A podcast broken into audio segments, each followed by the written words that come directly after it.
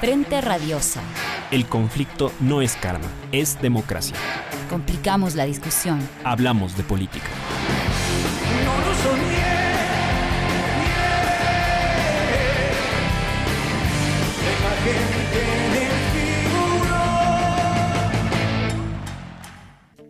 Hola, buenas tardes con todos y con todas. Bienvenidos nuevamente a su programa Frente Radiosa, un espacio donde complicamos la política porque de eso se trata. Mi nombre es Isabel Díaz y esta tarde me acompaña en la conducción Yura Serrano. Hola Isabel, saludamos a toda la audiencia de Pichincha Universal a través del dial 95.3 de FM y 94.5 para el noroccidente de la provincia. Hoy es viernes 28 de agosto de 2020 y siendo las 6 de la tarde con 4 minutos iniciamos Frente Radiosa, porque la política no es karma, sino democracia. Hablamos de frente. Les recordamos que esta es una coproducción de Ecuador para Largo, el Foro de los Comunes. Aquí sí hay texto y registro Aurora. Pueden encontrarnos también en nuestras redes sociales, Facebook, Twitter, Instagram, Spotify e Evox, como Frente Radiosa. Agradecemos también a Línea Dura, medio de comunicación digital ubicado en Nueva Jersey, quienes retransmiten Frente Radiosa para la comunidad migrante en Estados Unidos a Ronnie por la coordinación técnica desde los estudios centrales y Gonzalo Criollo como productor general del programa. Aprovechamos también la ocasión para solidarizarnos con Pichincha Universal por los ataques a los que está siendo sometida y también un caso especial para Virgilio Hernández, Paolo Pavón y Cristian González por la persecución judicial de la que son víctimas. Así es, Yura. Esta tarde, para nuestro programa que hemos titulado Ecuador Transitorio, Democracia a la Medida, nos acompañan Omar Simón, sociólogo y expresidente del Consejo Nacional Electoral. Carlos Aguinaga, abogado y expresidente del Tribunal Supremo Electoral. Y Juan Álvarez, abogado constitucionalista y miembro del Foro de los Comunes. Con cada vez menos tiempo en el reloj electoral se avecinan las elecciones generales de febrero de 2021. Al proceso que lleva al pueblo a las urnas se lo ha tratado con un, un objetivo de interés supremo para quienes han conseguido por la ventana lo que las propias papeletas no les han otorgado. ¿Qué tienen en común la sostenida voluntad transitoria de proscribir al actor hegemónico de la última década, el grito desesperado por un sistema más equilibrado de distribución del poder que llevaría al rediseño electoral o al desaire que parte de las propias autoridades electorales, junto con el Ejecutivo, hacen a las elecciones venideras? ¿Son asuntos aislados o hay un temor común subyacente por lo que el soberano pueda elegir? El régimen actual ha mostrado una especial y recurrente afición para operar los escenarios electorales desde la excepcionalidad y la arbitrariedad. Asimismo, su viraje significó también la confluencia de todos los poderes formales y fácticos para con vértigo y atropello trastocar la estructura del Estado y convertirla en transitoria y funcional a los intereses del bloque de poder reconstruido. Se garantizaba así la continuidad de ese bloque que, bajo la promesa de recuperar la democracia, emprendió la reforma a su código y a varios reglamentos que rigen los procesos electorales. Toda ingeniería electoral expresa una forma específica de traducir votos en acceso al poder político instituido. Por tanto, toda reforma muestra el tipo de poder que quiere quien la promueve. El cambio en la asignación de escaños o las listas cerradas asegurarían, para los promotores de estos cambios, consolidar un sistema de partidos y diversificar su representación parlamentaria. Así las cosas, ante un posible traspié electoral y con una aceitada experiencia en forjar mayorías a fuerza de amenazas y repartos, los poderes fácticos se reservarían para sí la capacidad de condicionar la gobernabilidad desde el legislativo a partir de 2021. No acotaban, sin embargo, con que la política, y aunque acotados, varios niveles de organización y movilización perdurarían y resistirían. Hoy, con notables signos de desgaste de los voceros oficiales, de las políticas antipopulares adoptadas y de la desconfianza en el sistema, advierten que su poder estaría en riesgo. Las reglas hechas a la medida no resultaron suficientes y la confluencia de poderes ha vuelto a escena, esta vez para advertir sobre fallas en el sistema informático, riesgo de dinero ilícito, campañas e incluso supuestos riesgos a la salud por acercarse a votar. Mientras abren cines, montan realmente teatros para desincentivar la participación del pueblo en el febrero venidero. En definitiva, estamos en condiciones de decir que ya no solo se busca vulnerar a una fuerza en particular, sino a la política en cuanto tal. En caso de que esto sea así, ¿cómo es que el bloque de poder advierte que no podrá imponerse ni siquiera bajo sus términos? Si las élites no quieren arriesgar en los votos lo que capturaron de hecho, ¿cuál es el rol entonces de las fuerzas democráticas del país durante el proceso electoral y luego del mismo? De esto y más hablaremos hoy en Frente Radiosa. Política de frente, porque la política es cambio y conflicto.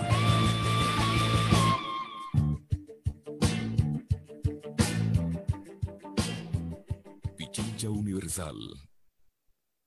Bienvenido, Mar. Comenzamos contigo. Durante este periodo, incluso antes de que tome cuerpo el proceso electoral del próximo febrero, el Consejo Nacional Electoral ha estado en el ojo de la discusión dado su origen, vinculado a la transición del Trujillato, y también porque, como sabemos, su composición vuelve a regirse por lógicas de división entre partidos, cuotas partidarias.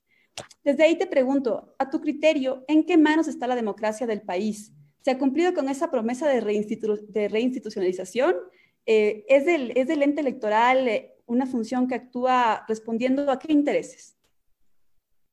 Me he puesto unos audífonos que no tienen micrófono, así que por eso estaba sin poder hablar. Hola Isabel, Yura, Juan, eh, buenas tardes, qué, qué, qué gusto, qué, placer estar con ustedes. A ver, bueno, o sea, creo que un poco para analizar eso tendríamos que remontarnos a la consulta popular de febrero 2018, que da eh, paso a esta reconfiguración, digamos, de, las fuerzas políticas, eh, la presencia del Consejo eh, Transitorio, del Consejo de Participación Ciudadana Transitorio, y que mediante una serie de mecanismos, algunos amparados en el resultado de la consulta, más allá de la discusión de la legitimidad de la consulta, y otros absolutamente por fuera de ese mandato, ha generado una institucionalidad que evidentemente es la que está rigiendo y que tiene un fin en sí mismo, que es primero blindarse a sí misma por su ilegitimidad en muchos casos, y luego eh, esto que eh, marcaban ustedes en el antecedente, eh, esta intención clara, manifiesta de actores políticos, de actores mediáticos,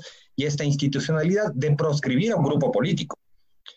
Porque de lawfare a determinados actores pasamos a unos procedimientos administrativos absolutamente discutibles, dudosos, inconstitucionales e ilegales contra contra, la, eh, contra un determinado grupo político, directamente dirigido hacia allá.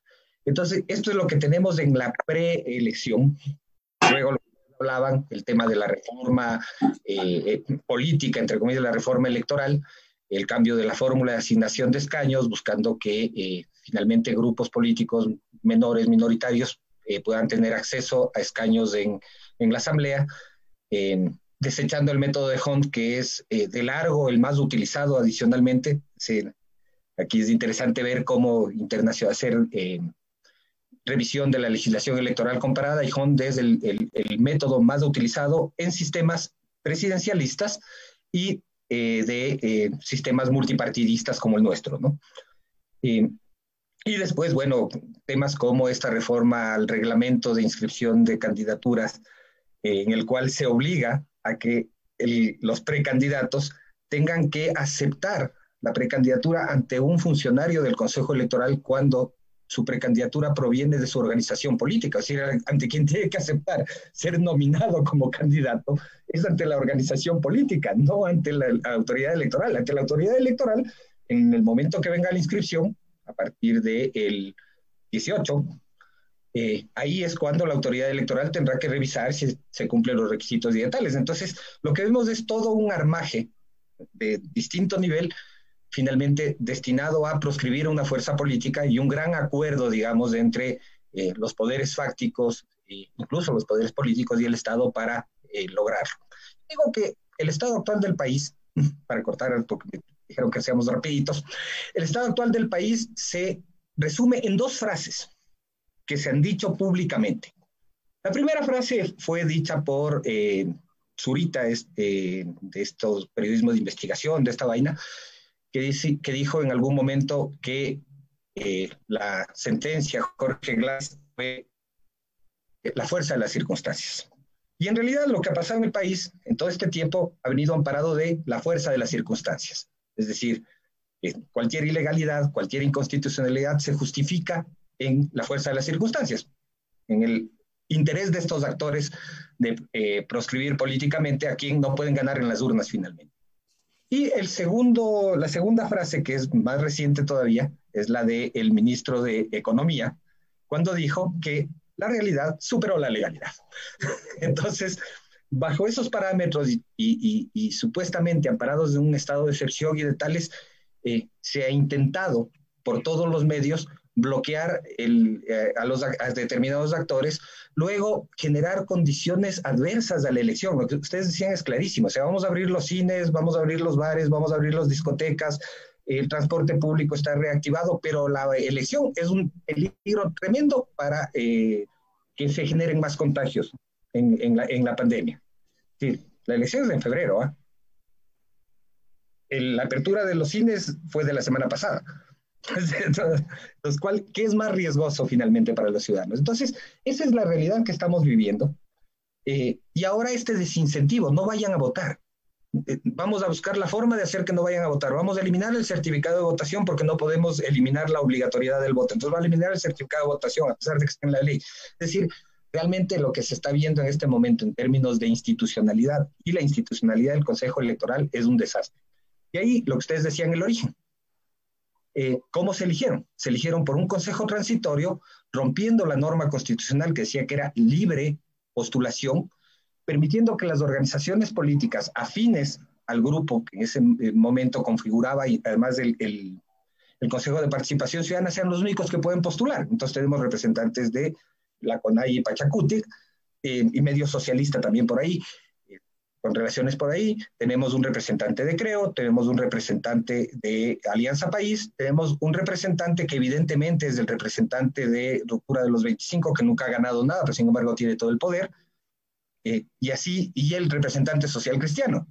Entonces, a diferencia de lo que pasaba en la época de Carlos, que ya lo veo por acá, donde claramente había una representación de organizaciones políticas las más votadas y esa era la configuración del organismo electoral, ahora tenemos una configuración atada a vínculos de otra naturaleza, ni siquiera vínculos políticos. Entonces, con unas dependencias increíbles, ¿no? De acuerdo, Mar, muchas gracias. Vamos contigo, Juan. Eh, Tú, a tu criterio, ¿a qué y a quiénes, a quiénes representan los actuales consejeros electorales? ¿Hay institucionalidad que defienda la democracia y que nos otorgue garantías frente a los próximos comicios electorales de febrero del próximo año? Eh, gracias, Isa. Un saludo para Omar, un saludo para el doctor Aguinaga, un saludo para Yura, para um, el Gonza y también para Ronnie que se encuentran en el espacio. Expresar un saludo también y un abrazo solidario a todas las personas que en el marco de esta pandemia pues están resistiendo.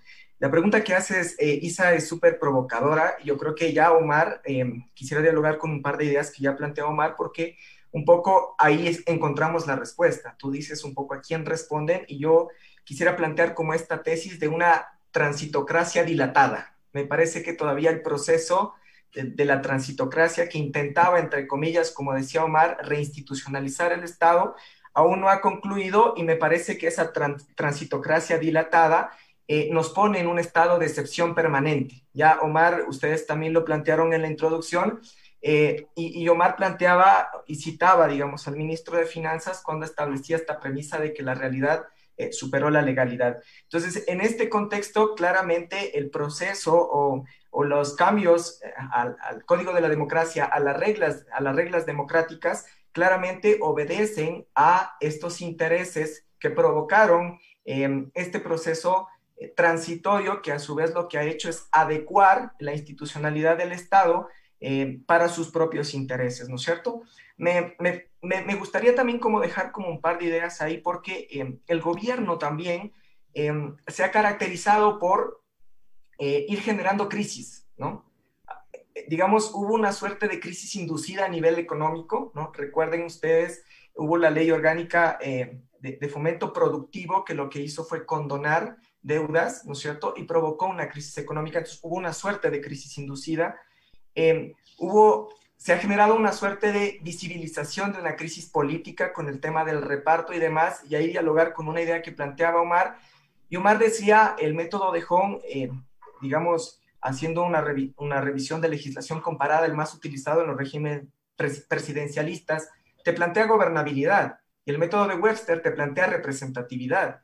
Entonces sí me queda como esta gran duda, cómo en un método, utilizando Webster que te plantea representatividad, cómo van a lograr gobernabilidad. La duda es porque ahora mismo, ¿no? vemos que eh, la corrupción ha servido como mecanismo para garantizar gobernabilidad. Entonces me queda como esa, esa duda ahí.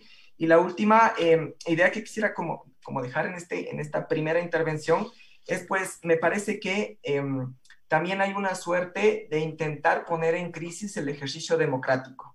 hay como muchas voces, ¿no? Que lo que te plantean, Omar ya lo decía, eh, un poco tratar de evitar que la gente vaya a sufragar. Y por otro lado, no olvidemos que en la reunión, en el Consejo Consultivo de Partidos, en la tesis que intentaban sostener actores eh, claramente identificados con el proyecto transitocrático, lo que intentaban sostener era la posibilidad de postergar o de alargar las elecciones, ¿no es cierto? Entonces, dejar como esas, esas ideas en la primera intervención y, cerrar, o sea, ratificando que la pregunta que tú hacías, Isa, claramente eh, esta ingeniería democrática que se ha planteado responde a los intereses de, esa, de esta transitocracia dilatada que todavía o, que sigue teniendo a que el pueblo en un ejercicio democrático retorne o, supere lo que Yura hablaba, salga de esa captura del Estado que ahora mismo eh, ha sido, digamos, cooptada por estos espacios de poder. Entonces, eh, dejar como esas ideas ahí.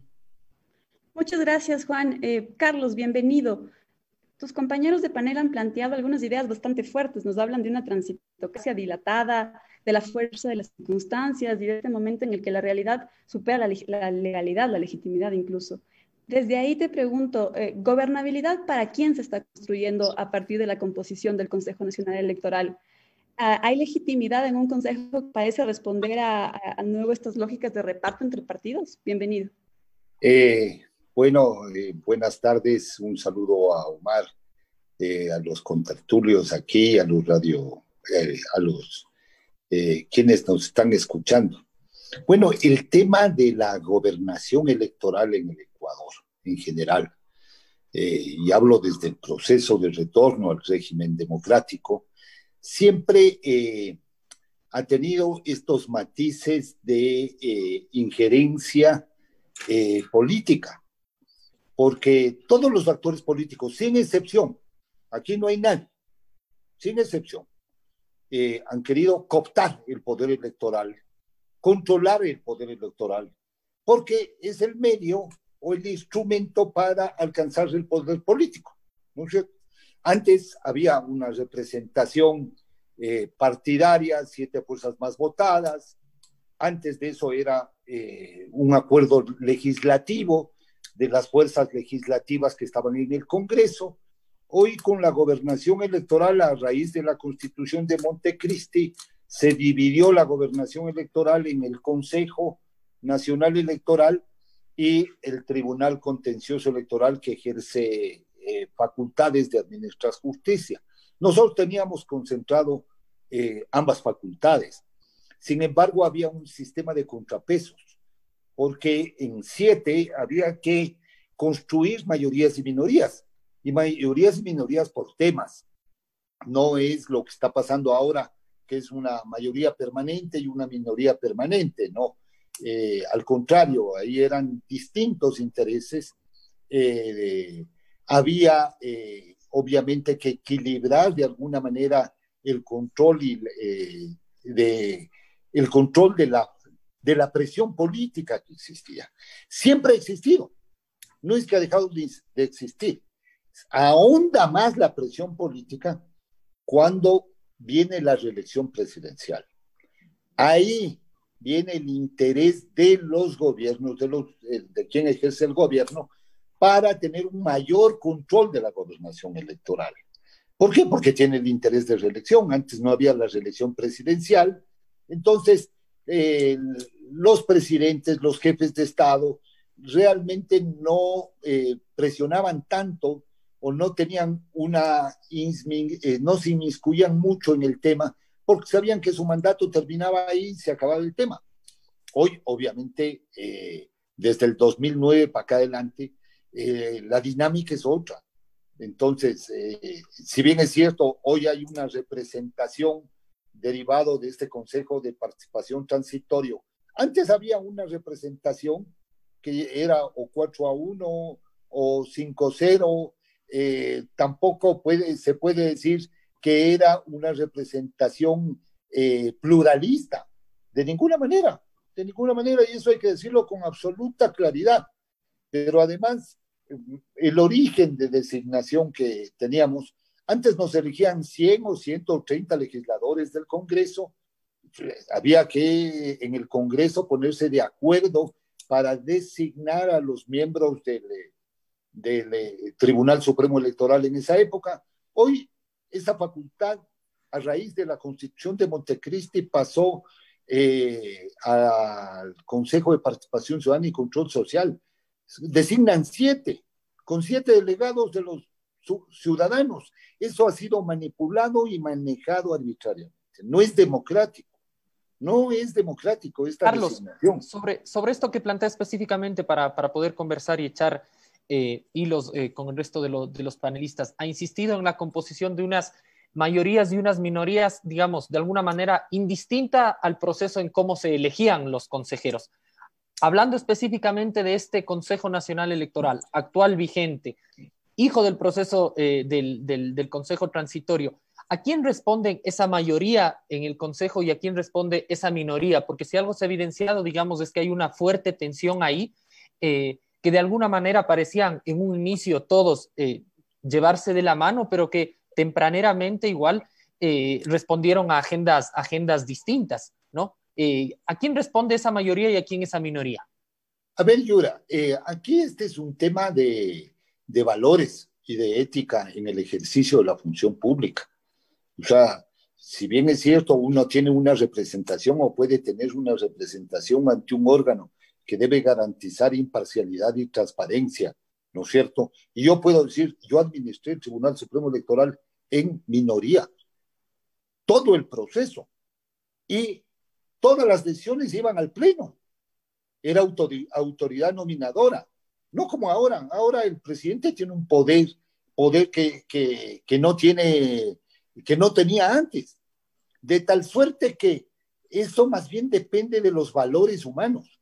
Porque si yo soy el vocal y ya estoy yo representando y represento a la sociedad y debo garantizar un proceso electoral, a quien me auspició, sea una organización social o sea una organización política, yo tengo que ponerle el pare y decirle, hey, hey, momentito, yo no estoy aquí para cumplir órdenes de nadie. Yo estoy aquí para cumplir las órdenes de un mandato ciudadano de garantizar que se hagan unas elecciones transparentes. Esa es la obligación. No es la obligación responder a ningún grupo político, ni a ningún grupo social, de ninguna manera.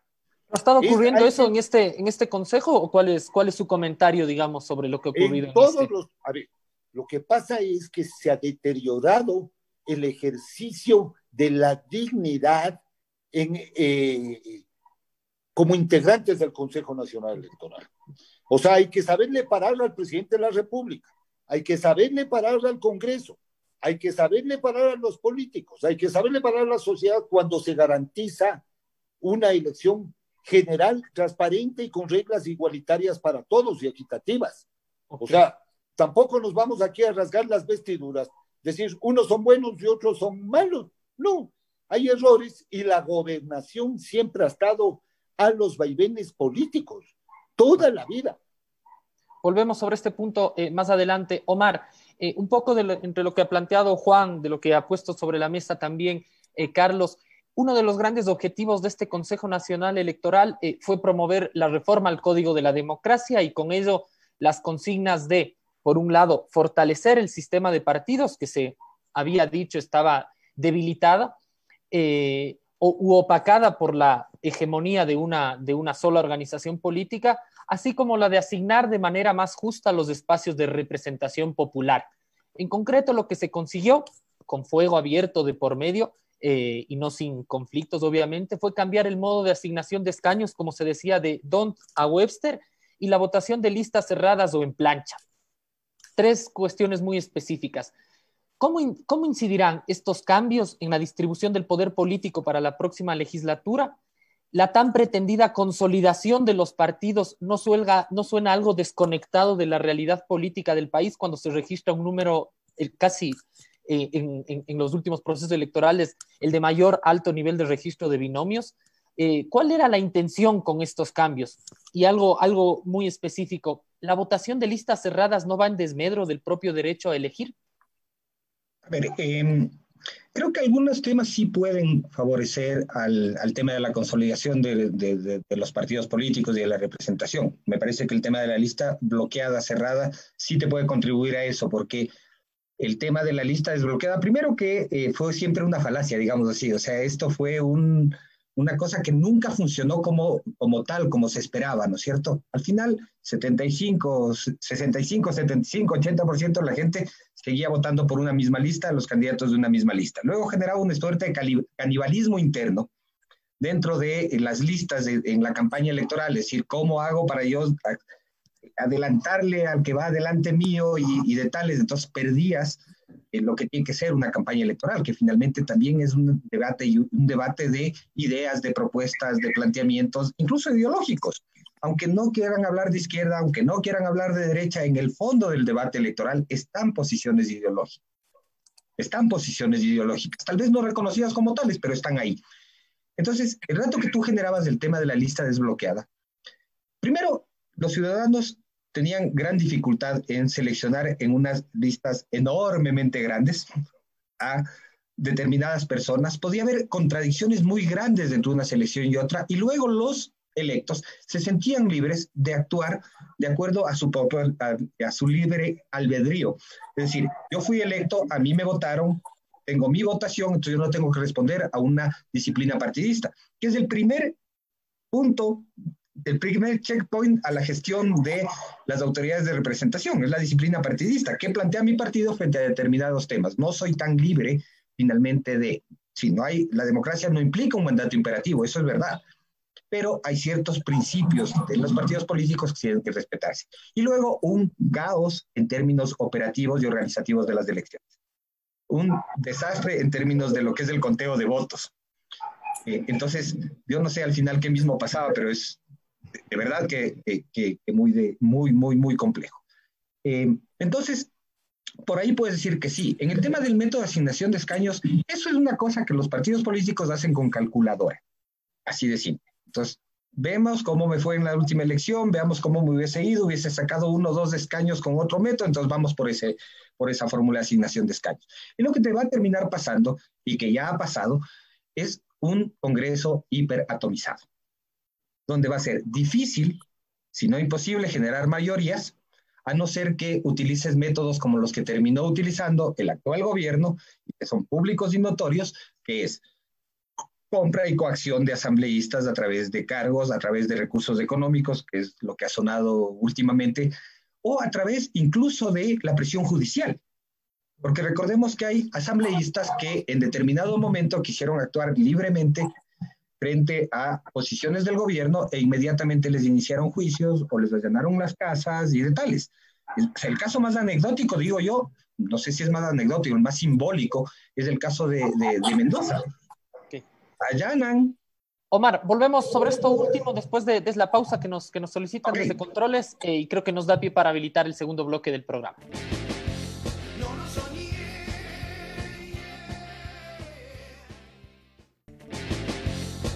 Juan, eh, antes de volver con Omar, que se nos quedaba eh, algunas, algunas ideas eh, sueltas ahí, sobre lo que se ha planteado, eh, se ha insistido tanto en que la gran consigna de este Consejo Nacional Electoral posibilitó la, o fue la reforma al Código de la Democracia, cambiar la, la correlación. y también tú insistías en una idea que resulta bastante interesante, que era un poco esta crisis autoinducida también a nivel político, ¿sí? Eh, que se expresa un poco en, en, en, en lo que está ocurriendo eh, en la coyuntura, ¿no? Eh, denuncias, de, denuncias o intenciones del propio oficialismo de rodear de, una, de, un manto de incertidumbre, de desaliento del próximo proceso electoral.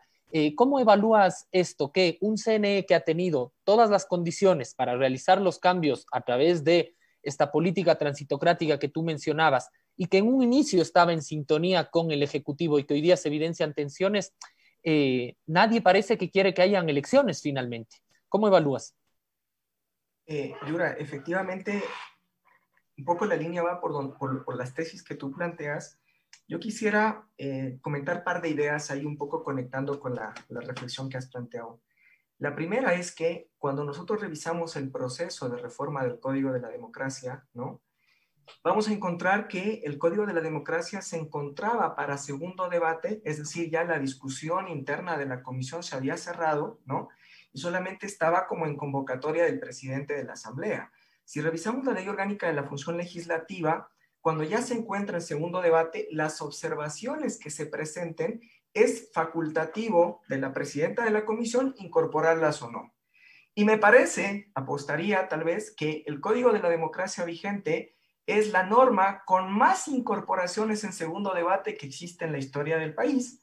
Y eso significa que muchas de esas disposiciones no entraron a discusión abierta del Pleno como tal. Y también, digamos, lo que hizo fue cambiar cerca del 64% del Código de la Democracia como estaba. Entonces, plantear esa primera eh, idea, Yura, para seguirla discutiendo. Y la segunda idea es que eh, tú en la introducción y, y también Omar había un poco dialogado con esto, señalaban cómo eh, hubieron algunas intencionalidades en algunas de las reformas. Y tú, eh, Yura, habías planteado lo del método y demás, y, Omar había planteado esta intención de proscribir algunos actores como muy directa, ¿no es cierto? Entonces, respecto a esas dos ideas, yo quisiera comentar que cuando revisamos el informe que salió de, de la Asamblea Nacional aprobado del Código de la Democracia, por ejemplo, eh, respecto a las inscripciones de los candidatos, claramente se establecían las tres posibilidades, es decir, en persona, por medio de un poder especial y por medio del presidente o, o, el representante legal del movimiento. Pero cuando viene el veto del Ejecutivo, ¿no es cierto? Establecen también ya en esta reforma de la inscripción de la candidatura, establecían que tiene que ser personal. Es decir, ahí hubo ya un primer intento de lo que Omar hacía referencia a la democracia, a este reglamento de democracia interna, de que eh, la aceptación de la candidatura en ese momento sea de manera personal, presencial y personalísima. Cuando la Asamblea Nacional discutió esa objeción parcial, eh, no se allanó, sino más bien se ratificó en el texto de la Asamblea.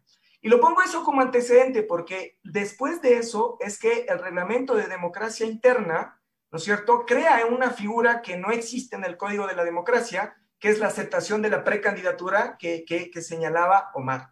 Y esta aceptación de la precandidatura se establece que tiene que ser personal, ¿no? Personalísima e indelegable, ¿no?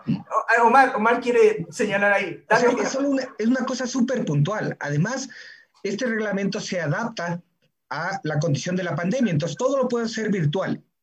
Y ponen una disposición transitoria sobre la, eh, la, presentación personal personalísima. Es decir, solamente aplica para este proceso electoral y para este caso específico. Perdón, nada más Juan que... No, no, totalmente de acuerdo, Omar. Y un poco eh, dialogando igual con lo que tú habías planteado, digamos, adicional a eso, eh, nosotros seguimos viendo cómo en el 2008 se apuesta por una ingeniería de Estado que te garantice condiciones mínimas para el ejercicio de la democracia también. Y esa ingeniería de Estado, ese principio de seguridad jurídica establecido en el artículo 82, hace ahora que con una norma, un reglamento de inferior jerarquía, tú puedas modificar disposiciones establecidas en una ley orgánica o incluso establecer reglas que podrían contravenir derechos de participación, derechos constitucionales de participación como estos. Entonces, eh, en, la, idea general que hemos estado discutiendo, Yura, o sea, Claramente hay una intencionalidad en esta reforma al Código de la Democracia y al parecer no fue suficiente porque el Consejo Nacional Electoral encarna, digamos, preocupaciones de los sectores de poder, ¿no es cierto? Y modifica aún más las condiciones para que puedan proscribirse, en este caso así como puntualmente, la fuerza política que en el año 2019 fue la que tuvo mayor votación. Y quisiera cerrar dialogando con una idea que planteaba Carlos. Carlos decía, siempre el CNE o el TCE ha, sufrido eh, presiones políticas, ¿no es cierto? Y un poco eh, tú, Yura, hacía esta pregunta como a quién responde. Entonces yo, eh, sin poder decirte a tales, tales personas, te diría que claramente no responde al Estado de Derechos, ¿no? O sea, claramente no responde al Estado de Derechos porque em, estamos viendo cómo, por ejemplo, en la resolución en la que se resuelve iniciar el proceso de revisión contra cuatro movimientos, en esa resolución se establecía un periodo de prueba de 10 días. Mientras se está resolviendo en el Tribunal Contencioso Electoral eh, el recurso subjetivo sobre esa resolución del CNE, amplían el periodo a 30 días más. Y se basan en el artículo 194 del Código Orgánico Administrativo que dice que el periodo de prueba no puede superar los 30 días. Entonces, si solamente hacemos matemática simple, 30 del periodo ampliado, 10 días del de, la primera resolución, ya tienes 40 días. Entonces, eh, cerrar con esta idea que Isabel hacía en la introducción y decía, estamos como en un momento de excepcionalidad y arbitrariedad. Entonces, ahí un poco se evidencia con, con estas acciones que eh, claramente tenemos una institucionalidad que no responde al Estado de Derechos y que estamos como en esta excepcionalidad permanente también. Hasta ahí, Yura. De acuerdo, de acuerdo, Juan, muchas gracias. Retomando esta idea de la arbitrariedad, Carlos, quisiera preguntarte, a pesar de que vemos que las reformas al código han sido hechas a la medida de alguna manera, eh, también nos damos cuenta que tanto los consejeros de minoría como la vocera política del gobierno, me refiero a la ministra Romo, han arremetido contra el proceso electoral. Se habla de que, tal vez no haya suficiente legitimidad porque no tanta gente acuda a votar, justamente por este miedo de la pandemia, e incluso de, riesgos que, se podría, que podrían haber en la contabilización de los votos por el tema digital, etcétera. Hay esta intención de deslegitimar el proceso electoral a priori.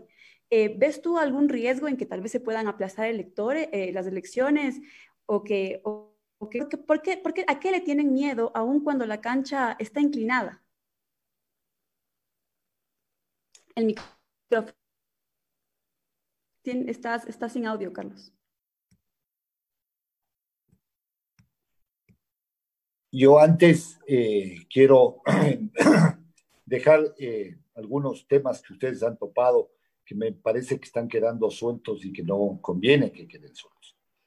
En primer lugar, eh, en realidad a mí me parece eh, un absurdo este, esta forma de regulación de la democracia interna de las organizaciones políticas. Y, y el absurdo nace desde Montecristi. O sea, el rato que no se diseña un buen sistema de democratización interna de las organizaciones políticas, que debería ser con primarias, y se mete estas categorías de elecciones primarias abiertas, cerradas y representativas, ahí ya lo digamos todo porque sigue operando desde el retorno al régimen de eh, democrático la dedocracia. Sigue.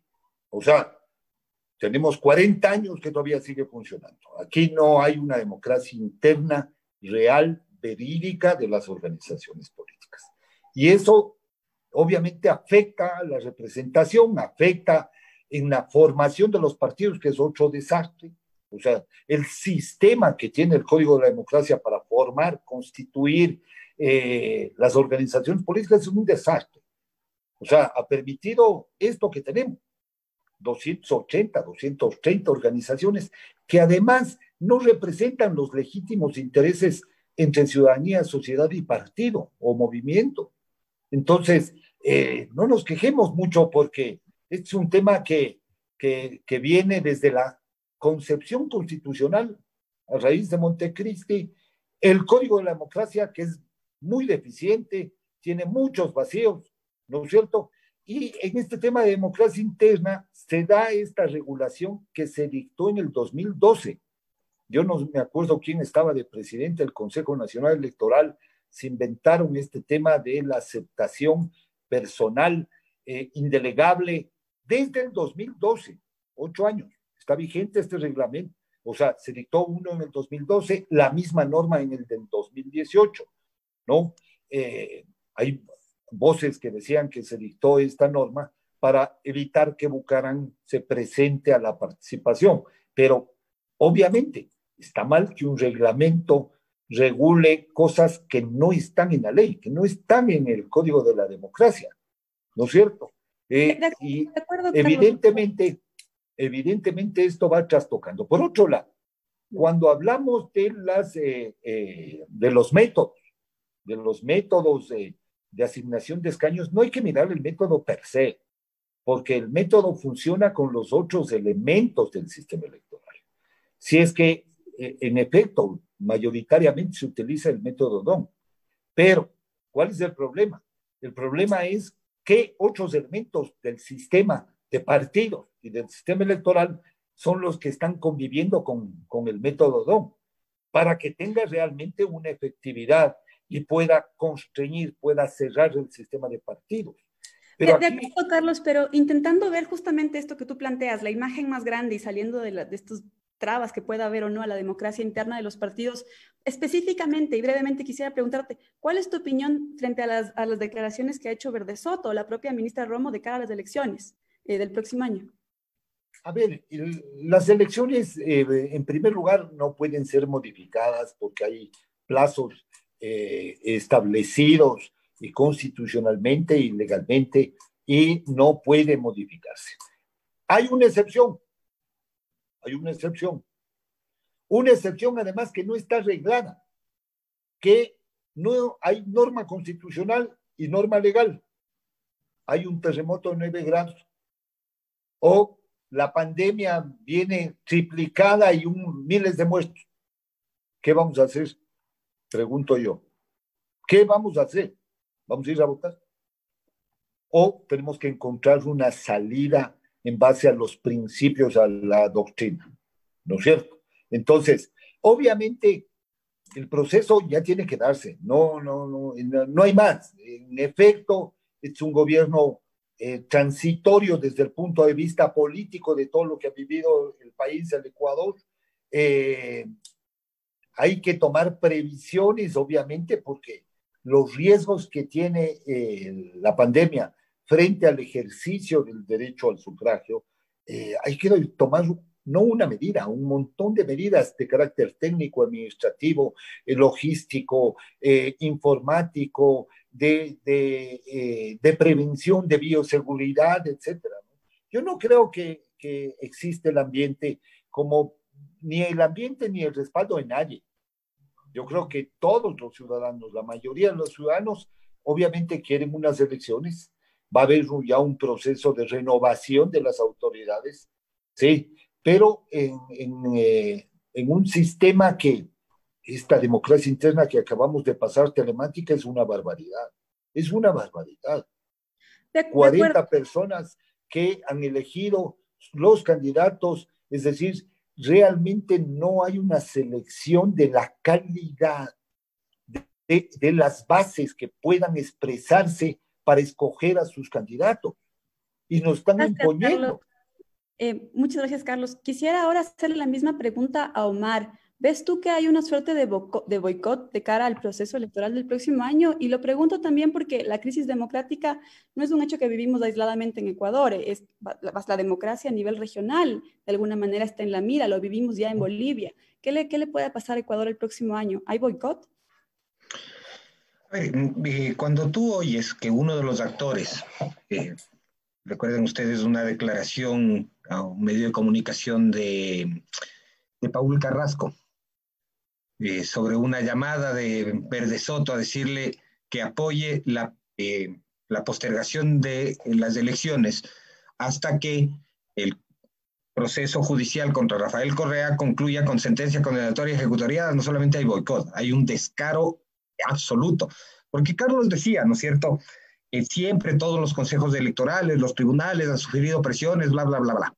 Ok, ahora dame, le diría a Carlos, dame un ejemplo, uno, dos, ya, ejemplos de cosas que ha hecho este consejo electoral, la actual, el transitorio, que puedes comparar con cosas que se han hecho anteriormente.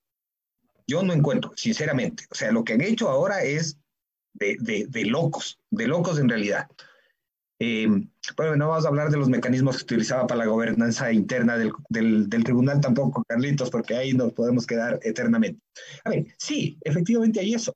Y vemos además una visión desde quien finalmente está manejando los hilos del poder en el país, que es la ministra de Gobierno, y eso creo que no hay discusión, donde primero te dice que hay que eh, hacer que en esta elección el voto sea facultativo contra norma constitucional. Después trata de corregir y la friega peor. Entonces vamos a eliminar el certificado de votación o la obligatoriedad de presentar el certificado de votación, cuando eso está a nivel de la ley.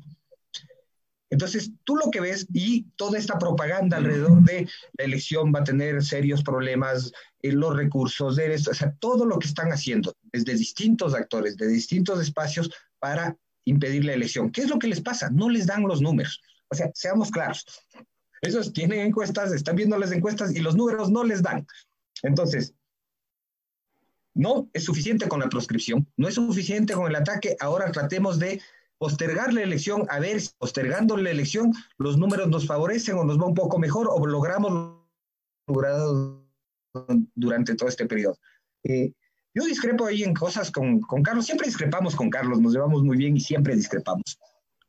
Sobre el tema de la administración, yo no sé si es que efectivamente en el reglamento este que dices del 2012, que en esa época era Domingo Paredes, el, presidente, establecía el tema de una presentación eh, personal, personalísimo para aceptar la candidatura en la organización política. Yo no, eh, eh, he buscado y no, la verdad no lo he encontrado. Pero ahorita hay una norma No te preocupes, yo te mando la, el reglamento de esa época para que te quede claro.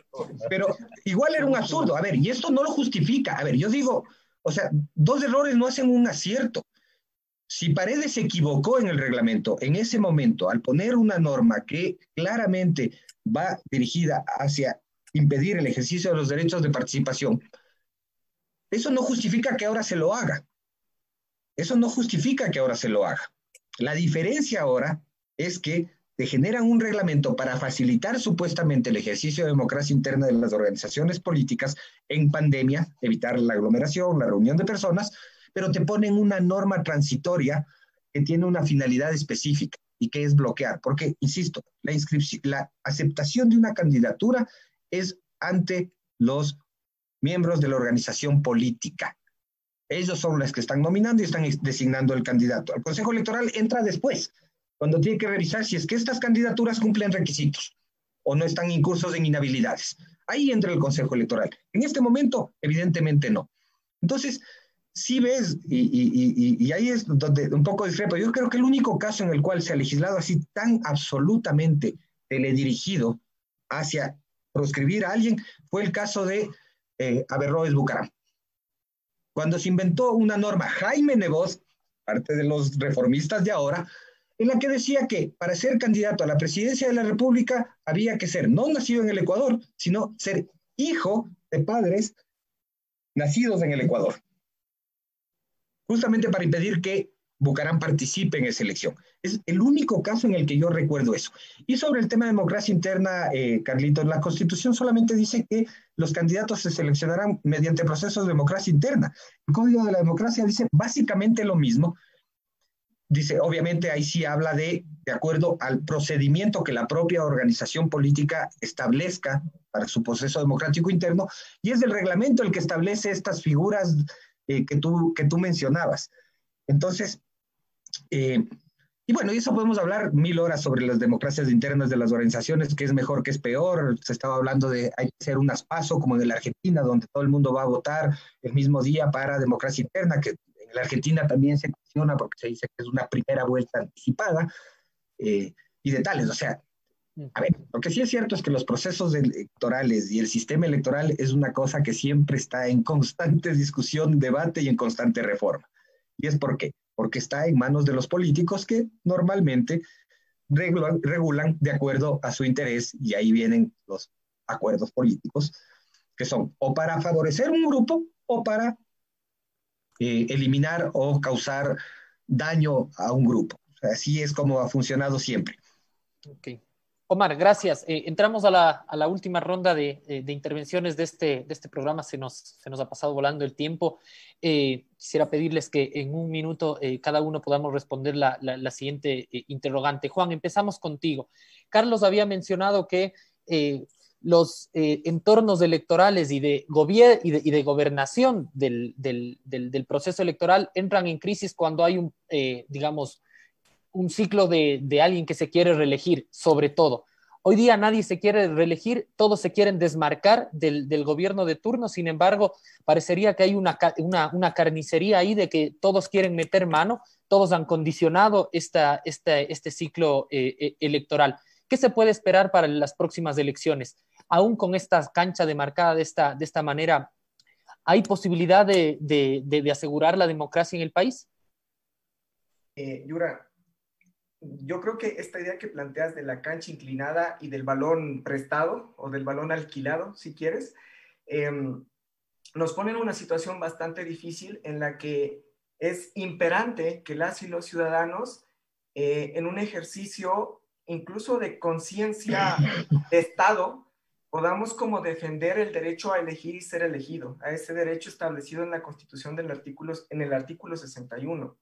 Porque me parece que la, intencionalidad de, estos, de estas personas que manejan los hilos del poder, que, que ya hablaba Omar Simón, y hacía referencia a María Paula Romo, eh, que, el día de ayer en una resolución de la Asamblea Nacional, o sea, dice una cosa gravísima cuando se vota, porque la resolución dice, porque cuando compareció a la Comisión de Fiscalización reconoció el haber a, aceptado ¿no? Eh, sugerencias de nombres. Entonces, es, eso me parece como súper complejo y en ese contexto en el que estamos viviendo, creo que las y los ciudadanos eh, tenemos como este deber histórico de defender el derecho a elegir, a ser elegido, y cerrar como con dos cositas que quisiera dialogar de lo que había dicho eh, Carlos. La primera es que sí debe quedar como muy claro para las personas que nos están escuchando que una cosa es esta categoría de la aceptación de la precandidatura, ¿cierto?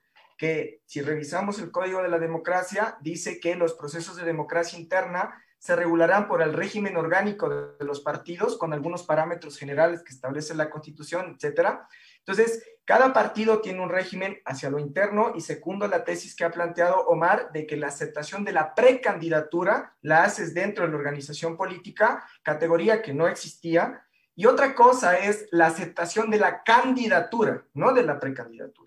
Y esa, esa categoría sí existía, sí ha existido como eh, al menos, bueno, yo soy como un poco más joven y no tengo la experiencia que, que tienen los dos compañeros en, en la función, pero de, desde que recuerdo esa categoría, Omar, me podrás corregir, pero esa categoría siempre ha existido, la aceptación de la candidatura, que es cuando yo inscribirme, ¿no es cierto? Y ante la autoridad electoral, pues yo acepto ser el candidato de la organización política. ¿Verdad? Te corto para, te corto para, les corto para poder ir con Carlos. Eh, 30 segundos, eh, Carlos, la, la, el, la, idea final.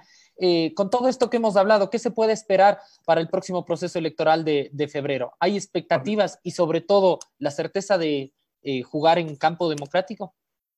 A ver, eh, yo quiero comenzar con algo que, que, a mí me parece que puede ocurrir. 30 segunditos que si no nos que corta. se llama causal de justificación. Es decir, debemos prevenir qué puede pasar en las elecciones en el caso que los ciudadanos no vayan. Eh, y las causales de justificación están en el Código de la Democracia, quien no puede sufragar por mandato legal. ¿Qué pasa si hay un nuevo estado de excepción? Entonces, ahí puede haber algunos problemas. Sin embargo, eh, yo creo que los ciudadanos debemos estar vigilantes de que el proceso deba organizarse como tiene que organizarse. Aquí no se trata de beneficiar a nadie y ese es aquí lo que le falta a la sociedad, es tener una presión real, no una presión interesada en la defensa de determinado grupo político. Y falta la ciudadanización de la política vinculada al proceso electoral. Ok. Gracias, Carlos. Eh, Omar, 25 segundos finales. 25 eh, segundos. A ¿Qué ver, nos queda decir, para, para las próximas elecciones? Así, así, rápidamente, ¿cuál ha sido la fórmula? Eliminar un actor político, acortar la campaña electoral, fíjense en el calendario, eliminar la promoción electoral, es decir, la publicidad en medios masivos, postergar las elecciones, cosa que parecería que está en discusión, y finalmente desincentivar el voto. Es decir, si eso no quiere decir que hay un árbitro vendido y una cancha inclinada con una cara intencionalidad, no sé qué sea. Lo único que falta es ya pitar un penal cuando ya estás en el camerino. De acuerdo. Gracias, Omar. Gracias. Fuerte abrazo, gracias. Agradecemos a todos los panelistas. en la pantalla. Esto ha sido Frente Radiosa. Les esperamos la próxima semana a todos nuestros oyentes. Muchas gracias. Una coproducción del Foro de los Comunes, Registro Aurora y Ecuador para Largo. No lo soñé.